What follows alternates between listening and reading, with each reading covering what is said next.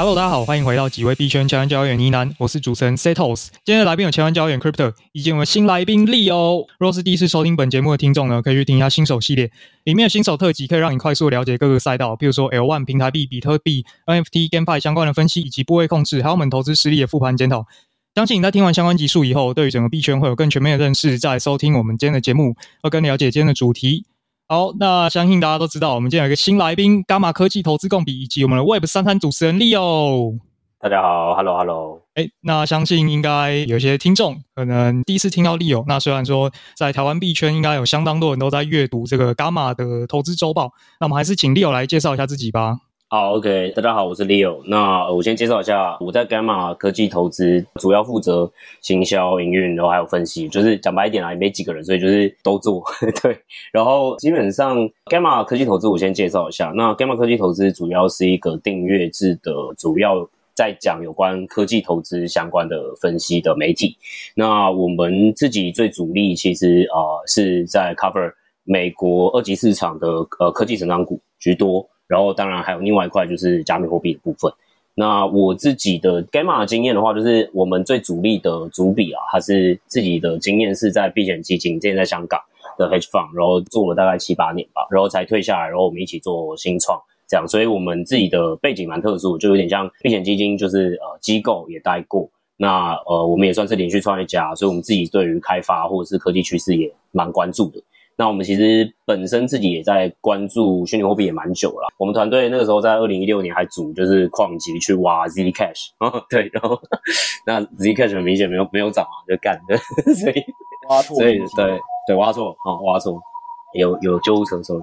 所以其实我们也算是关注币圈蛮久的这样子。那我们其实呃我们的订阅分析里面当然也有 cover，就是时不时也会去 cover 一些我们对币圈的看法，因为对我们来说就这都是科技投资一部分嘛，对吧？好的，感谢这个利友的介绍。那我也再简单帮利友引个言啦。今天会邀请利友基本上原因有两个。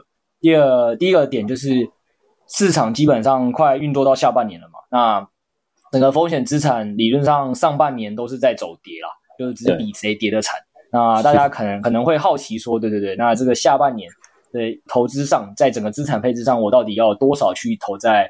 可能加密货币多少投美股，那多少投在台股或者是房地产，再都是嘛。相信大家能投资的商品，可能就是以这些为主。那就如刚刚 Leo 背景所介绍的啦，他个人的身份是本身又是连续创业家，然后也待过机构，所以他可能会对这些东西的趋势都有一定的观察跟了解哦。那这是一个，所以就把他想找他来一起来讨论这个问题哦。那第二个问题原因是 Leo 基本上也是我跟我在交大的时候就认识的一个学长啦，所以、哦、这可以讲是不是？我们就讲到这，就讲到这。OK，今就只能讲到这，只能讲到这。对对对对，就是就是 Leo 也是我交大的学长。那反正听众听我们这一年来，不论是 NFT 还是 Podcast 都知道，反正就是找了各种交大的人来这个分享跟讨论嘛。那这是一个。那再另外一个点是，Leo 应该算是我身边认识的人里面最敢讲总经啊，然后最敢嘴的啊。那我我帮大家先念一段。哎、等一下靠，好吧，你念吧，你念吧，我都抛出去了。你有一篇 po 文，我是印象蛮深刻，你就说这个越点我越开心了。五月七号。对，然后越多人看空讲鬼故事，我也更开心。然后看到一堆人焦虑他大逃杀，我最开心，好不好？嗯、那为什么呢？他就问说，这个一堆人号称费的专家、各种研究员啊，却可能连整个底层的经济状况跟市场的行为都不太了解。然后他后面就举了一堆例，因为可能像说，靠，我现在被嘴的很不舒服啊啊啊！你你你凭什么可以嘴我？他就说，我就姑且问你一句，现在有谁来可以了解古代起跌是什么驱动的呢？那现在经济衰退又是什么原因？那可能有些人想说，好，那我都不投资嘛，我现金为王。可是课本又说，通膨会让现金有极大的贬值压力嘛。那我现在到底该怎么做？最后他就问说，那理论上风险资产现在波动度最大的比特以太，为什么又可能比甚至小型成长股还抗跌呢？嗯，对，那就是有一系列你可以听到说，诶，他好像总经也有一个自己的看法，然后刚刚这个币啊股啊都有一个自己的看法，都会觉得诶诶，蛮有趣的诶，这五月的 Leo 年呃月初发文章嘛，现在月底了，请他来跟大家分享一下。那他对于这几件事情解答的是什么？因为他那篇文章题目丢出去了，但答案不知道。所以今天想说跟跟大家讨论一下交易。对我我先讲一下，就是好算是一个可能蛮容易引起争议的人。然后嗯，讲这句话其实不是要呛大家，我只是希望大家反思。因为说真的，我觉得可能大家如果在在交易或者是在投资风险资产或在二级市场一定的时间之后，也都会了解一件事情，就是越多人讲的事情，如果你要跟着去做这样子的交易策略和操作，你必须要回去问自己一件事，就是你有什么样的优势，或者是有什么样的 edge，所以今天你不会去往资本上资金过度集中的板块或地方，对吧？所以。因为为什么会这样说的原因，是因为如果你过度集中，然后比如说一个交易大家都知道，比如说前阵子的通膨，那很多基金经理人或者是很多的人看总经的评论，那可能会想说，那我要去买防御型，所以都会去抢去布在防御型的仓位里面，比如说什么呃，如果在美股上面的话，就是比如说呃必需品啊，或者是呃 healthcare 医疗医疗服务等等之类的，那问题就会变成说，当大家布完的时候，后面没有新的买盘，这东西就不容易涨嘛。那它可能相对的波动度，如果说一个市场在另外一个交易又开始进行的时候，资金就会从这边外逃出去，再流到其他地方，对吧？所以为什么我会这样去提醒大家？虽然说可能有点激进啊，对，但是 我的用意只是想要提醒大家说，哎，很多时候人多的地方就是要去思考一下，不是跟你讲直接讲说不要去。但是，诶，要思考一下，还是要有自己的看法，这样子。就是了解自己的优势是什么嘛，就自己比别人懂什么。第二点就是说，不要现在别人已经先讲了，因为通常新闻报了，大家都关注到了这流量跟资金这一波就引过去了。那你也不知道你是第一个还是最后一个。那等这个资金真的过去之后，下一个新的这个被炒出来的议题已经不是你这个时候，那你提前就说。资金又移去那边了啊！假设你又跑得比别人慢，基本上你每次都是帮别人提供现金跟提供流动性的人啊，基本上对啊，所以这就是韭菜公式嘛，就是 哇，你永远都是没有没有没有在讲，我只是告诉你，就是说为什么很多人会说，为什么我买的时候跌，啊我卖的时候涨，对吧？就是说其实这就是因为这样子的心理嘛。基本上如果你没有什么其他的资讯源的话，你拿到的都算是落后资讯，对吧？然后如果在更有效率的市场里面。你就很容易变成最后上车的人，最后上车的人通常都会变韭菜的原因，就是因为人家已经跑了，或者是人家又你已经是最后才买的，那你其实诶后面其实涨幅就很难，因为没有更多的买盘在积水，因为你是最后一批人了。然后 就像我刚刚说，然后结果就说啊，OK，那你等你知道的时候，或者是啊你已经买，然后结果人家又马上换了一个论述，就像刚刚 Crypto 讲一样，所以哦，然后你结果你就买买的时候，然后再没过几天就跌了，所以很长其实有这样子的状况也是这样子啊。这也是我觉得大家在如果要主动投资，就比如说我们不是说被动投资的呃大盘 ETF 这些等等之类的股债的配置的话，一定我觉得啊，就是也跟马很常讲这件事，就是说你要问自己，就是你凭什么赢，对吧？而且因为我们认为啊，超额报酬这件事情，even 在美国股市好都是零和游戏，所以你今天就要去想，那你赢的是谁的钱，然后你凭什么赢这件事？就是你要回答这两个问题，不然很多的总经的看法或者很多的东西，那。当然，我们可以人云亦云，然后大家在讲的东西就不会错。就算错了，那大家都错了嘛，对不对？虽然我觉得这个这个心态也不好了，但是这个时候你就要 也要很清楚一件事情，就是大家都在讲的时候，诶，那你是不是要有独立的观点？不然，如果你针对这样去做操作，我觉得这样子其实赢面不大，赢面是真的不大。但是我也必须承认一件，就是我觉得我在看这些东西的 track record，或者是在看这些东西的时间，当然没有一些业界的人久。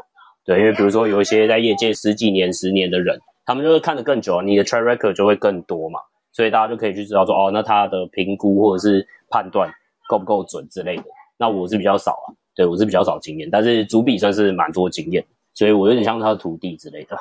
对，好，我们现在好奇的一点就是这个嘛，因为刚才 Leo 提醒我们大家，总之就是你要先了解自己擅长什么。那对，如果你自己都搞不清楚，你只是追逐热点，很很多时候就是。好，大家一起错好了。那大家一起错，你的钱还是不见了嘛？你进来投资的初衷应该是想要让资产越来越多，或钱越来越多吧？所以逻辑上是这样。对，对那那利友讲完之后，那更好奇，也就是我们今天请 Leo 的重点就在这啊，就是 Leo 自己可能应该是相对比大部分人知道自己擅长什么跟不擅长什么。那在这个阶段下，大家如果想知道说，诶，比如说，那我下半年的状况下，我到底应该怎么做？这应该就是提前了吧？提前去、嗯、去想说，那我我现在自己的优势的结合下之后。你会怎么去做一个配置？能不能把你的一个分享或思维跟大家讲？可能让大家可以去反思自己的一样的状况。我觉得连接到 crypto 就是刚刚有 quote 我的那个一个 po 文嘛，然后我觉得也连接到目前总体经济的一个状况，让大家了解一下我自己的思路。那我不会直接去讲说哦，我觉得现在这个市场大家应该要去怎么做任何的配置，比如说股怎么配置，债怎么配置，币怎么配置，房市怎么配置。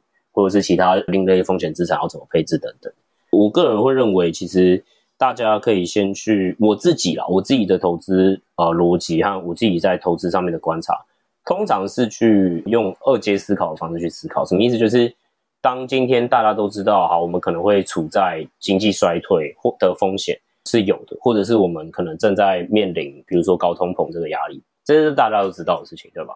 那这个时候，很多直观上面来说，有一些机构投资人，他们就会是直接去做这样的操作，比如说哦，布仓在防御类型的股票，或者是哎，那我就相对应的去找过去这个时间点过去的，比如说抗通膨的交易是哪一些，那我去做这样子的操作。那很多的散户可能也会这样去思考。那这个时候，我觉得，如果你今天都在做主动投资的话，就像我刚刚讲的逻辑，如果你今天要有超额报酬，我自己会去思考一点是好那。如果说一阶的状况是这样，就是大家会直接去反映这件事情，然后去做这样子的操作，那后续又会发生的事情会是什么？因为后续会发生什么事情的时候，你就比较容易去做左侧的事情，也就是你可以构造。那但这样有个风险，就是你因为抠 timing 这件事情很难，我觉得自认为没有人能够抠准 timing 了，除非你有水晶球。那所以这个策略好坏处就在说，因为如果大家懂左侧交易，意思就有点像是他可能还没有。跌到底的时候，你就开始在接，对吧？所以你可能还是会有一段痛苦期，因为你没办法抓到那个 timing。但你可能假设是分批买进，如果你有一套论述，你觉得，哎，现在其实是一个 deep value，就是你可能在一个 deep value 的水位啊，所以这些风险资产在一个这样的水位，然后去接，那问题就是你是会有痛苦值的啦。对，所以有一些人会是习惯右侧，就是什么意思？就是哎，等到市场确实有比较明显的就是转回来的讯号，我再布局。这个时候就是看大家对于自己的风险维纳度去做这样子的调整。对，所以这件事情，我觉得分享给大家，就是我通常自己的做法是二阶思考。那举个例子来讲，好，目前不是大家都在讲高通膨吗？对不对？然后目前大家都在讲说啊，经济有可能会衰退，对吧？然后，每天就看股票，就是不知道在跌几点，哦，打开都是红的，哦，如果是台股的话，打开就绿的，诶，是吗？对，应该是这样。对，然后如果是币的话，应该也是打开也是红的。那现在到底是要怎么去做配置？我个人认为就是。大家要先去了解的一件事就是，好，那目前市场上面的人，所有人都知道这件事情，就是经济衰呃有衰退的风险，对吧？然后高通膨的压力，好像反正媒体或者是你会看什么叉叉的世界周报或啥小，他们也要来讲一下，就是说啊，你看通膨，呃，然后不是还知道停滞性通膨是什么，然后也要讲一下，对，地图炮现在没有没有没有没有没有开个，我举个例子，举个例子。对对对啊，那那就是我觉得大家要先了解一件事哦，就是呃，看待经济这件事情，我我认为大家要先分清楚一件事，是有领先指标和落后指标。什么意思？就是比如说 GDP 之前不是第一季的时候开出来，然后结果是负向的嘛，对不对？然后大家就诶也有一阵子 panic 嘛，然后就说啊怎么办怎么办这样之类的。那 CPI 某种程度上也算是一个比较落后指标。落后指标什么意思？就是它已经反应完了。然后后续才整理出来的东西。那大家要了解一件事情，就是资产，尤其是风险资产，其实你在交易的是它的未来性，对吧？就是如果有对资产的价格定价有一点概念的人，应该都大概有听过什么 DCF 啊这种，就是把未来现金流折现回来，那可能就是资产的价格嘛。那你就要去想一件事，如果是这样子的情况之下，你是不是应该都是要去看未来性？就是可能他要看六到十二，甚至到十八个月之后的表现，去看待说，你才能去判断说，股价现在我之后会往哪边走。那你如果用落后指标，比如说哦 GDP 或者是这些东西来看，诶，你通常不会有什么优势啊。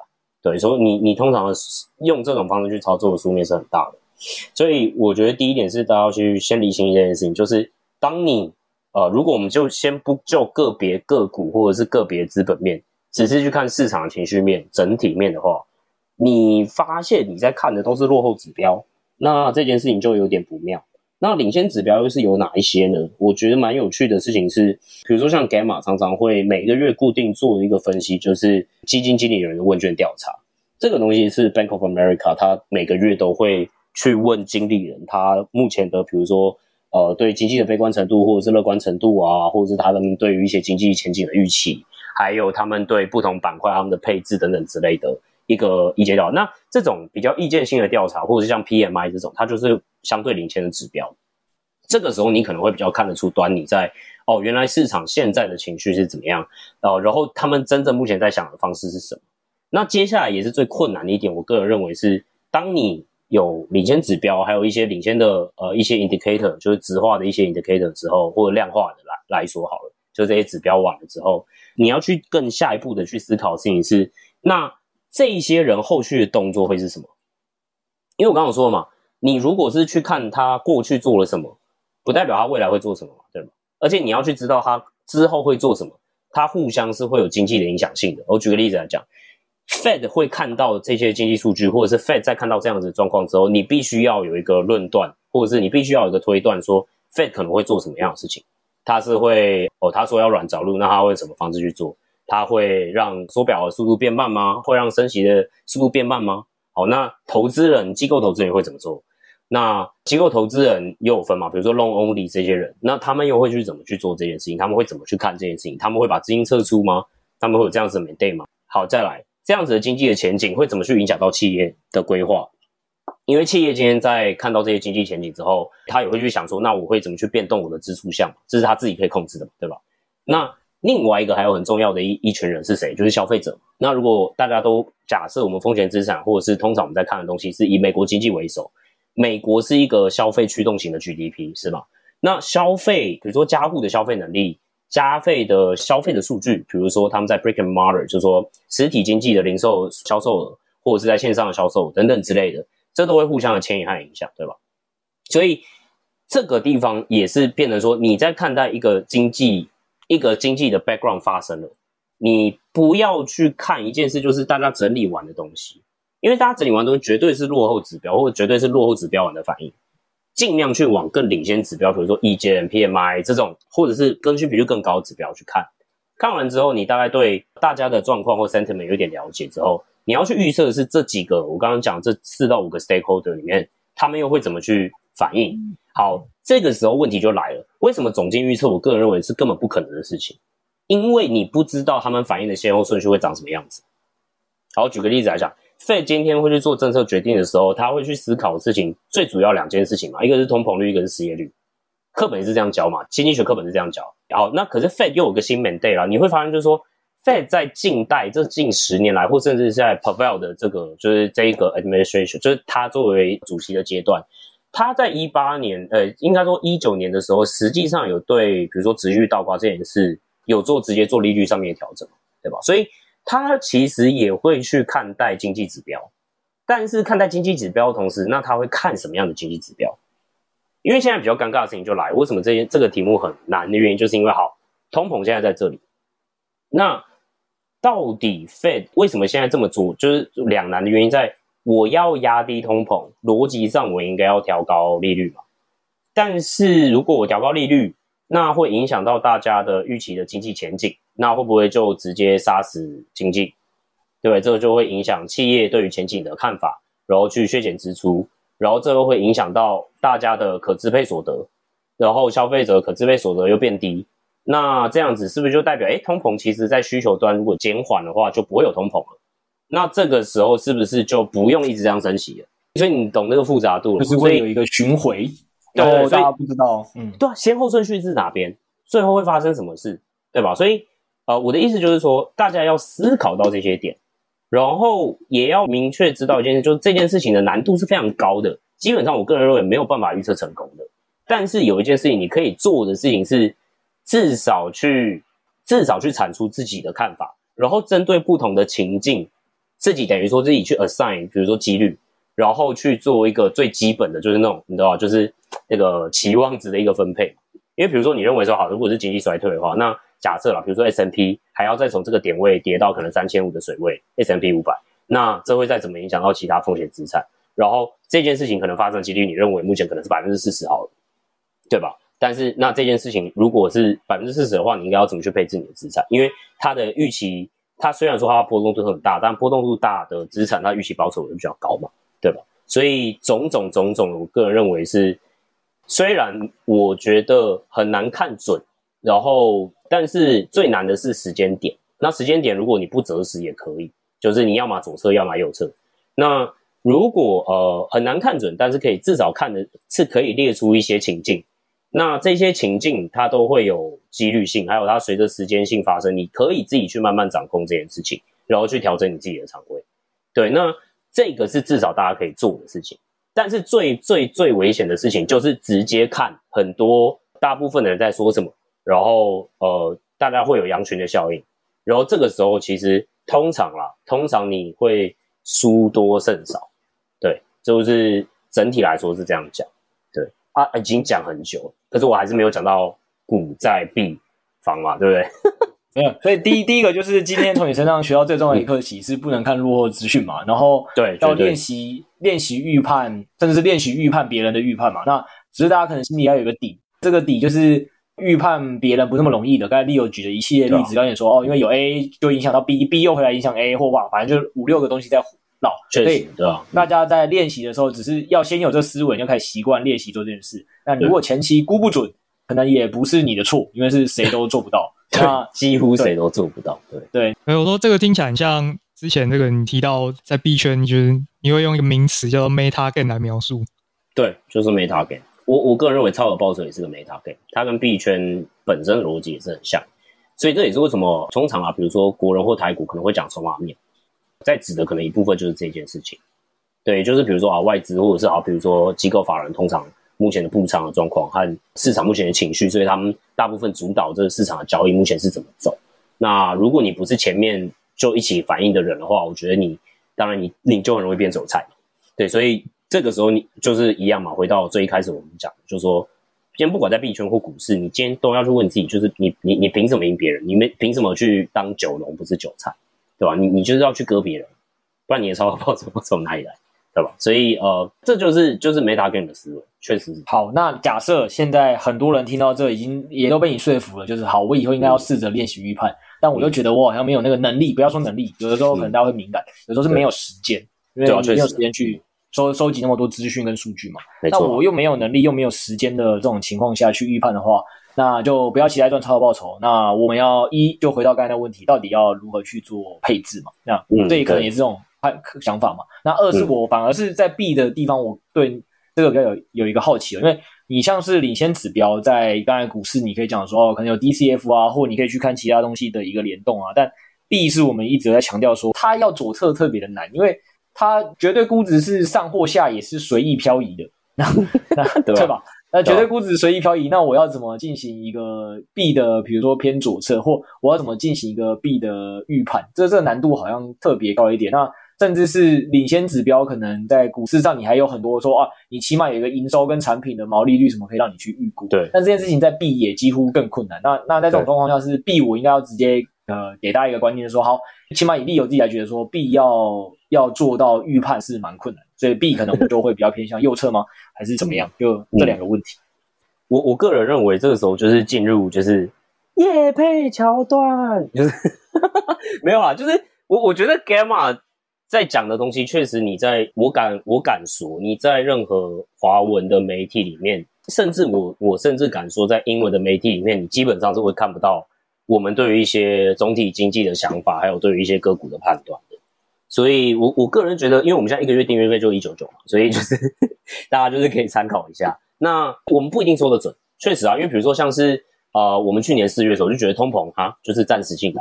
那结果到现在，我们也没有料到会乌俄战争嘛，所以这件事情就反而变结构性的问题，然后把这个时间又拖长，对吧？所以，然后再加上比如说疫情对不同国家，或比如说对中国，我们也不知道，就是说，就是哇，这 我在想，我想一下，好吧，我们假设人民币不相好，我们也我也不知道说习习近平那么智障，然后就就去搞这种对不对？清零政策，他妈的全世界傻眼啊，对不对？我我真的没有料到这件事，欸，对，就是。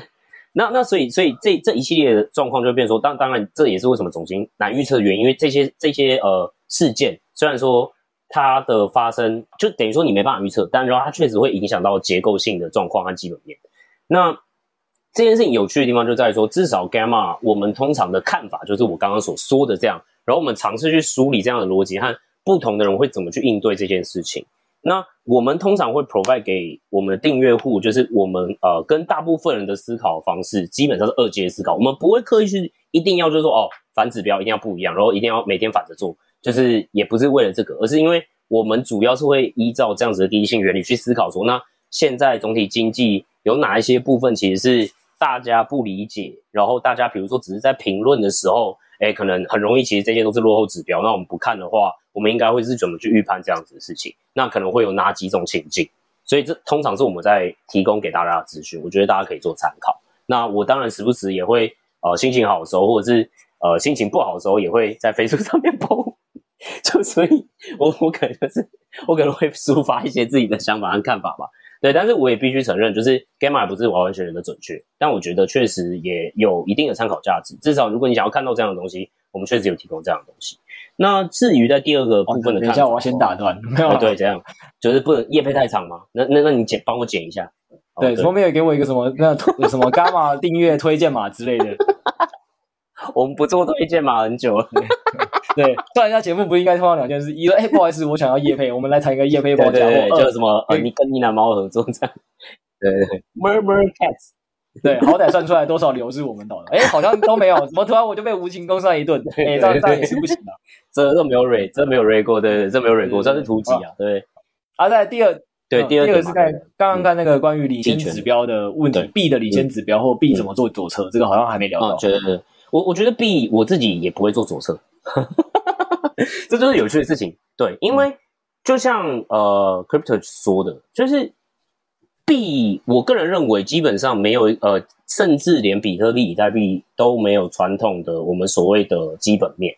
就是如果我们讲个股和股市的话，我们不是有时候会讲什么一个股票基本面嘛？那基本面我们通常就会讲，比如说刚刚 Crypto 有提到，比如说哦，营收、毛利、获利前景。Blah blah blah，然后你可能甚至可以用 EPS 去算。那没有盈利的公司，你可能还会用一些比较更激进一点的指标，比如说哦，它的 enterprise value 除以它的盈利这样子的估值乘数，然后去看说怎么样是合理的范围嘛。那 B 为什么没有这个东西呢？原因就其实是蛮有趣的，在说 B 目前的价值获取机制都还是不是很明确。什么意思？就是。价值获取就有点像是说，你今天作为一个在商业流程或价值链中间提供的厂商，或者是这样子的人或服务好了，你今天可以去 mark up 多少钱，然后中间就算是你的营收和获利，再扣掉你的支出，逻辑上就是你的获利嘛，对不对？所以这件事情有趣的就是举举例来说，你今天作为一个蔬菜中盘商的价值获取机制是什么？就是你可以 source 到当地的，比如说农会或者是当地的农夫，你可以直接进货。然后再运输到你知道的市场，然后去分配和销售，那你可以抬高价格嘛？那比如说你收购价格是十块，你卖的价格你可以卖二十块，这十块就是你的价值获取机制。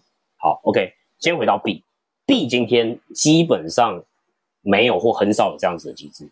那你会说，等一下，可是 L1 公链它确实会有收 gas fee 啊，对不对？好，可问题是，比如说 Ethereum 的 gas 费等到 ETH 二的时候会是怎么样？你知道吗？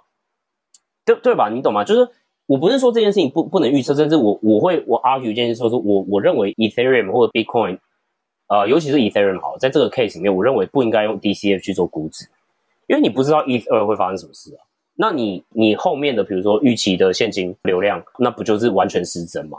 对吧？所以大家就会了了解一件事情，就是基本上币圈有趣的事情是项目啊、呃，大部分都还没有 figure 到价值获取这件事情。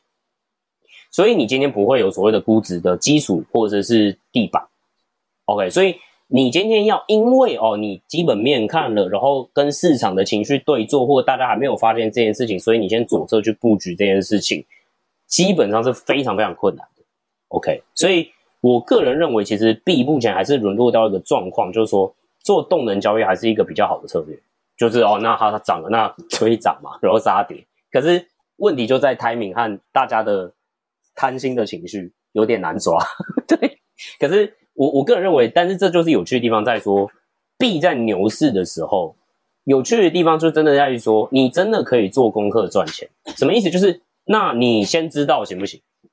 对吧？就是你知道，或者是你先预判说，哦，他可能动能要来，或者是你是比较早上车的人，行不行？你确实是有机会的，因为这方面的资讯的公开程度。我觉得甚至比像是美股的一些地方还要大，对，所以在牛市的时候，你确实是可以先预先知道说，哦，这样子的项目，好，那诶，可能有谁谁谁会进来了，那你甚至是可以有这样子的消息，如果你如果去很认真的跟他们的 Discord 上面去 engage，然后一直狂问骂的，然后去套他们的话的话，你确实是有这样的机会去做的嘛，所以你可以先布，或者是比如说你发现说币也会走一个主题式的交易嘛，对吧？所以你发现一个主题拉起来了，在牛市的时候，你先预布在其他可能市场还没发现的主题的时候，当它有个 bull run 的时候，你就可以开始去挺立，就可以开始慢慢慢撤。那这方面就是你 alpha 来源，这就是我我认为 B 其实最好的做法。但是为什么没办法做，或者是我建议也是右侧做？那什么时候下车？什么时候下车？就是当大家都在讲的时候啊。不过它很明显，很明显，很明显就是，哎，你觉得哎有点涨不上去的时候，这样讲可以吗？对，你就可以下车了，对吧？那那当然，就比如说有一些，我举例来说好，比如说像是呃一些蛮明显的玩法，你就知道说哦，一些有一些项目，它就是很明显，它后面可能呃它的 BD 能力还不错，那你可以预期到它可能会跟一些 Web Two 的一些大品牌合作，那你就等这些催化剂事件出现了，那你等到。常常大家应该有听过一件事情，就是 buy the rumor, sell the news，对吧？这就是标准动能交易。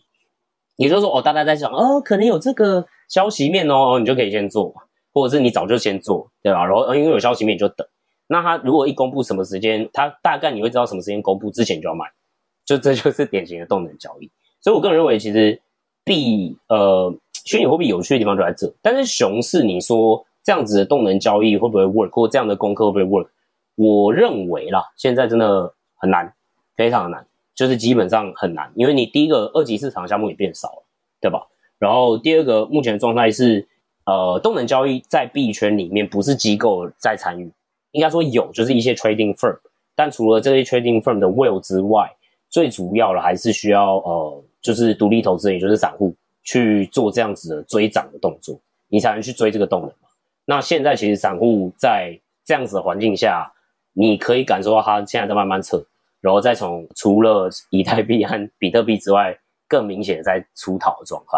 所以你说这一段要怎么去做动能，或者是这段动能的机会能不能操作？我认为在现在比较扭转熊，甚至已经可以说是熊市的状况之下，呃，币圈是很难做这样的操作。好的，我了解了。看来币有算其他几个没有回答，就是比如说它这个在啊 股啊方的比例，但听起来币的应该回答。我可以回答，对吧？币的已经算是呼之欲出，好不好？应该知道他现在怎么做。不过一样啦，那个叶佩来了，好不好？牛市的时候，就像 Leo 讲的，那个叶配来，这角度业配啊？怎么怎么做呢？可能是这个大家人人都是蛮有机会，因为牛市就是的资金比谁上车的快，然后逃得快。但没错，但这个没错，熊的时候这难度就变高了。那熊的状况变高的时候，其实你就需要花更多的时间研究，或是去。知道那些资讯嘛？比如说，哎，因为 Leo 可能没有知道，我我我们前一阵子是有带大家去空 Luna，然后也是在这个，我知道你们 timing 抠的很准啊。对，我知我我有看到这个社群消息，但这只是刚刚好了。那原因也是刚好就跟有跟前辈打听到说，BC 好像没有要补助，那我们就觉得听就听到，就像你讲的这个 sell the rumor，然后要 buy 对对对，buy the rumor，sell the news。那我现在改过来了，先空嘛，我先空嘛，对对对对对对对，就就只是这样了。所以实物上该打听，就是还是有方法啦，只是确实难度就会更高。不过确实，呃，我可以跟你聊一个我自己对币啊有不同想法。对，就是可以啊。我币的反而感觉是熊市不一定比牛市难做，因为熊市的时候资金追捧的，就像你刚才讲，其实能。能追涨的很多时候其实也是散户，那到底是机构的逃跑能力强，还是散户的逃跑能力跟警觉能力强？所以你刚才前面有跟大家聊聊的一个问题嘛，就是说投资这些东西，你要先思考说你的优势是谁，呃，你的优势是什么？然后零和游戏，所以你你的对手是谁，能不能赢他？对，对那对于我们，我跟比如说另外一个六 A，为什么我们两个机构的投资人会，呃，我以前是股票的投资操盘的，然后为什么会来这一块来做？原因就是我们。判断币圈的总对手应该是跟股票是不同等级的，确实弱蛮多的啦。对对，确实确实。所以实物上，像现在市场偏熊的的关键里，反而是某些热点追的更可怕。比如说，就像我们刚才前面举的例子，Anchor 跟 UST，有人到最后一天还是不跑，那 这这就是一个，对吧？对吧？这其实就是 确实啊，确实啊，就是他就是在给你钱。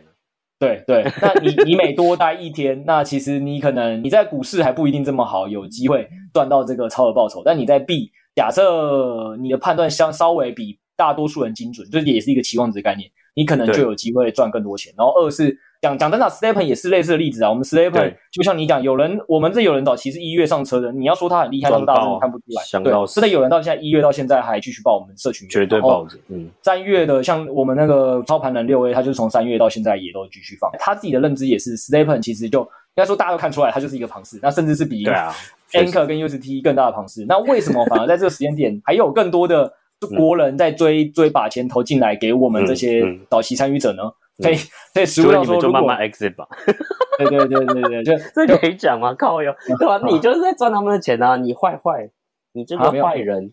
我没有坏坏啊，我只是只是有认真在做研究啊。对，然后然后我我们我们之后也是预期，而且我们我们甚至其实内部在笑称一件事啊，虽然这件事情目前还没到时机，我们就想说，讲真的，牛市的时候你可能还不一定，你可能要一直换车，因为就是要比谁的堆堆涨效应高。但是，哎，熊市搞不好是很少数，你可以哎有一个标的这么明确让你赚一年呢。前半年你先庞氏赢在别人前面，后半年他们不空你先空，然后你又再赢半年，你考到今年赚这一单就就结束，同一个标的。啊，所以我觉得就是看你的这个啦。你刚才回到你讲的这个东西的核心，就是你今天是以什么样的身份去参与这个市场，你认知自己的的优势在哪里。那如果你对自己认知够明确的时候，熊市不是没有机会，搞不好比你想象中的更好赚钱，只是你要抓到一些方向跟方法。我觉得熊市有趣的现象就会像 Crypto 想的，就是说，因为标的反而变少，所以大家资本会集中在特定的标的上，所以它的涨幅甚至更惊人。那所以甚至你然后。有趣的地方，也就是说，我觉得熊市是机会变少。但如果你今天玩的 meta game 是你认为你，举例来说，因为目前是熊市嘛，那就算是新的专案出来了，那你你如果有更好的资讯流，还有你有一个更好的判断基准，假设你用散弹枪的方式去做可能十个项目，然后你就先接，反正熊市了。那如果它在熊市上市，它能够再修正到哪个地方？你认为可能它也没有什么关注度的时候，它也不会相对不会被修正嘛？对吧？那嗯，如果说哎，他关注度真的起来，那他如果 deliver 一百倍的话，那如果假设其他都归零，你至少是赚十倍，对对吧？所以我所以我认为那个策略会是 work 的。可是这个前提就在就是刚刚 Crypto 说了嘛，你必须要很确定你这个 information edge，呃，在你够早，然后这件事情你必须要判断的是后面谁要来接起来，然后后面他有没有机会去玩这件事情。所以其实这个就是很有趣的地方，就在于说这个题目到底，我个人认为，反而就是说。新的题目和有能够让更多新的人进入到币圈的题目，像 STEPN，如果你够早上，那它就会有很惊人涨幅。那如果假设，比如说像是 The Other Side，这样像是呃 Bored Ape 的这个状况的话，那你也可以发现，就是说，因为 NFT 和蓝筹，你基本上也是一个更比玩就是那种 Crypto Degen 玩的更多的人数更多嘛，更多人 on。那这个时候你就知道说你的 Asset Liquidity 在他们身上，所以你就可以去做这样的操作。所以，我个人认为，就是熊市当然有它的策略，就会在说，我为什么觉得难？原因是因为我认为大部分人没有这种资讯。对，我认为大部分人没有这种资讯。那如果说你要在这边穿插，呃，妮娜猫叶配的话，哎，那也是欢迎穿插。对对对对对，就是有这样子的暗示嘛。对，有这样子的暗示。我自己的公司，我还有什么好好要穿插？对对对对，确实啊，确实。那可能有新的听众啊，你可能就是硬硬要塞一段，也不是故意。我们在 Gamma Podcast 里面还是会还是会就是硬要塞自己，还是会要塞自己叶配。我们最后发现它的转化率还是有了解了解。对，所以你不要放弃这些。我只我只想说，故意跟你开玩笑，A 扣你的 A 扣。我都已经想好下一段怎么讲，你知道？我就想说，那那当然这个就不不是像 Leo 讲的啊。虽然上次这个空 Luna 是刚好确实蛮准，但我们也不敢说每次都这么准，然后预预判了别人预判是困难的嘛。对，那我们只是努力的去提供我们的二阶思考的资讯给大家。确实，你看我帮你全部 echo 回来，对啊，对啊，对啊。但我我觉得 Gamma 有很多时候的二阶思考也确实在这一波里面并没有 play out 啊。比如说在股市或币圈里面，确实是这样。那但是坦白讲啊，就是说，就我们在资本市场的经验来说，通常啦，二阶思考，尤其在债市，它是如果你用一阶思考之后会很危险，危险。那二阶思考的话，你反而比较有机会去做到超额报酬。这就是题外话。那现在市场为什么会这样呢？原因就是基本上是因为独立投资人的占比又拉升起来，所以市场的讯号就会更混乱一些。那你必须还要考虑到，也是目前其实我们身处在的一个环境，确实是一个又是一个前啊，反正就是就是前所未有的经济，或者是对，然后这次不一样，还真的不一样，对？那每次都不一样，那也安呢。所以，呃，我个人认为，这也是为什么我一直就说，啊，你要回到最基本的方式去思考。然后，还有就是，常常如果你在做主动投资，你必须要回去问一件事情，就是我凭什么我要去割谁的钱？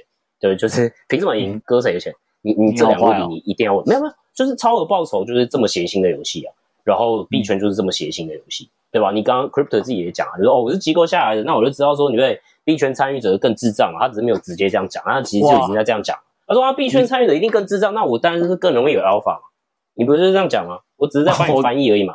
翻译举咯，对，我 我刚才讲的应该是说，相对你那时候不代表 Leo 立场，对，都是 Crypto 说的，我只是翻译句咯。对，哦，没问题，没问题。好啦，我我觉得，我觉得今天今天不论怎么样啦，也也是因为也时间关系啦，我我觉得应该也就收在这样好了，就嗯，翻译句的部分，不是，没有没有没有，我要帮你做结尾了。我跟你讲，我结我我帮你做结，我结尾都帮你想好了。呃，结尾就是大大家可以听到今天 Leo 讲的几几个概念嘛，反正大家总是不要直接拿这个市场资讯或落后资讯来做投资啊。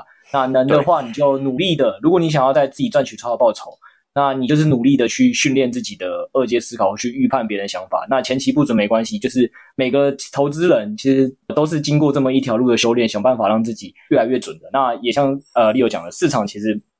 每次可能都不一样，所以你上次的经验也不一定代表说一定能到下一次，只是你就知道在这个过程里不断的优化自己的预判能力，希望总有一天大家就是能因此赚钱。那那当然，如果这个你真的没有时间或能力去进行这些预判也没关系，反正就如 Leo 他五月七号那篇文的结尾所说的。反正他发这篇文也不是什么扣讯，有影响力的人干嘛告诉你自己的结论？一点都不划算，因为你赚钱了也不会谢谢我，亏钱了就会把我干到天上。对对，你亏钱就会把我干到天上，所以我经历过一次就学乖了。所以如果需要听他的二阶思考，你也还算相信他，可能你就要去接受他的业配，或者是哎，你如果对币圈哎有兴趣，然后也不知道怎么投资，那可能就来进呢喃猫的或我们的付费 podcast 来听我们的二阶思考。那一切都不一定会准。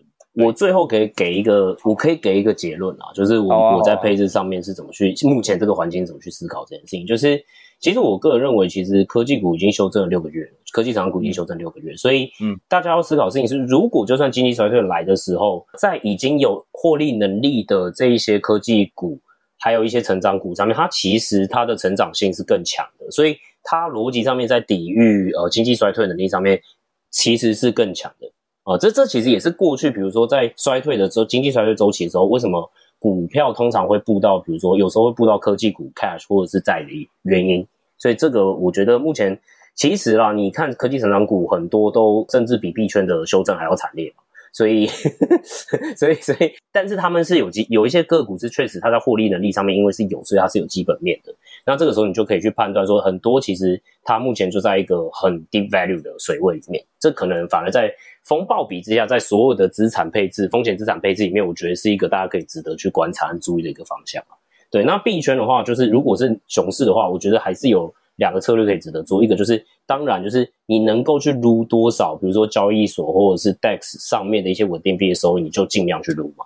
那 除了这个之外，我个人认为其实熊市还有一个很大的策略，就是如果你能够去很好去 manage 自己，不要去杠杆的话，我个人认为放空标的也不失为一个，就是做多空，然后做空这件事情也不失为一个策略。那当然就是它的判断方式和依据，其实我觉得刚刚讲的也有也有一些类似。